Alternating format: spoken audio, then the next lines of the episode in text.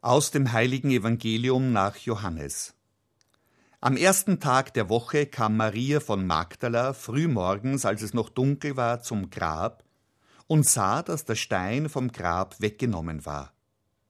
Da lief sie schnell zu Simon Petrus und dem anderen Jünger, den Jesus liebte, und sagte zu ihnen, Sie haben den Herrn aus dem Grab weggenommen, und wir wissen nicht, wohin sie ihn gelegt haben. Da gingen Petrus und der andere Jünger hinaus und kamen zum Grab. Sie liefen beide zusammen, aber weil der andere Jünger schneller war als Petrus, kam er als erster ans Grab.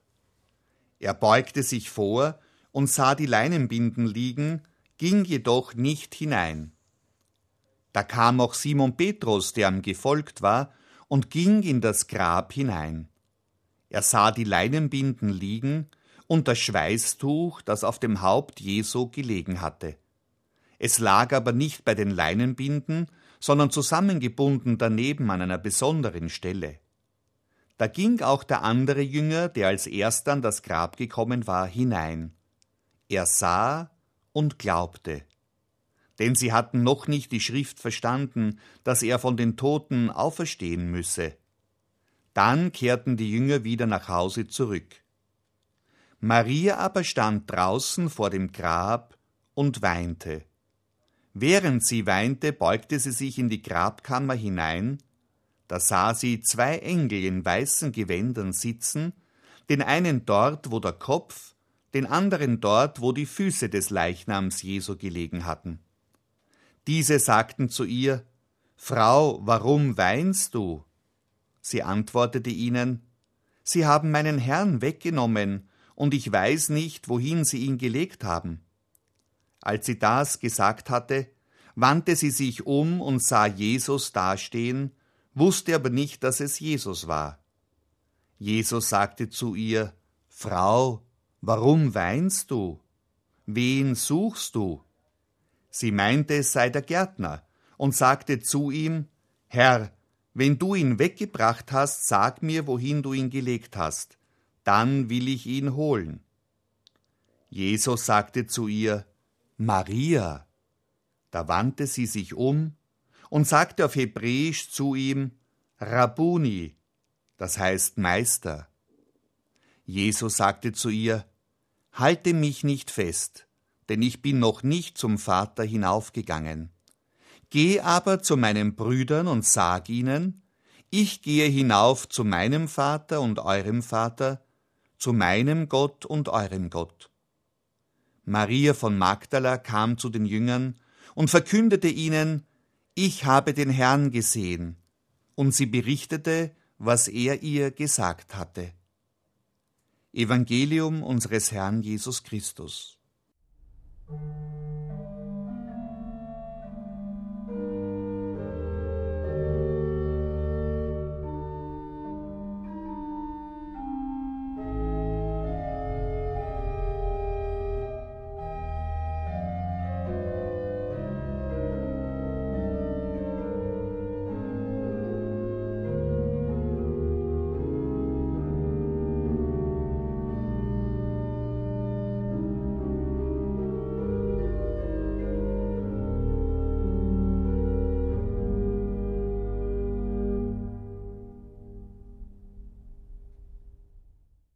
Wie wird wohl heuer Ostern in der Ukraine gefeiert? Und wie in Russland? Beide Länder haben christliche Wurzeln. In beiden Ländern sind die meisten Christen orthodoxe Christen. Sie feiern Ostern nach dem alten julianischen Kalender, heuer eine Woche später als wir. Ostern ist das höchste Fest der Christenheit die Feier von Tod und Auferstehung Jesu. Die orthodoxen Christen begehen Ostern besonders feierlich. Sie begrüßen einander in diesen Tagen mit Christos was gres, Christus ist auferstanden und antworten darauf, was ist in was gres? Er ist wahrhaft auferstanden. Werden die russischen und die ukrainischen Soldaten einander so begrüßen? Werden endlich die Waffen schweigen? Wird es eine echte Auferstehung in Frieden geben? Ostern, der Sieg des Lebens über den Tod. Wird das greifbare Wirklichkeit werden? Mich bewegt am Osterevangelium immer neu ein Wort Jesu. Es ist nach dem Johannesevangelium das erste Wort, das der Auferstandene spricht. Es ist ein Wort des Mitgefühls. Frau, warum weinst du? Am Ostermorgen erscheint Jesus nicht zuerst triumphal vor einer großen Öffentlichkeit, werbewirksam, um möglichst vielen Menschen zu zeigen, dass er lebt. Nein, er zeigt sich einer weinenden Frau, die ganz früh am Morgen zum Grab gekommen war, hingezogen vom Schmerz über den Tod dieses von ihr so geliebten Menschen. In der Stille der Morgenstunde ist ihm nichts wichtiger, als dieser Frau Trost zu schenken.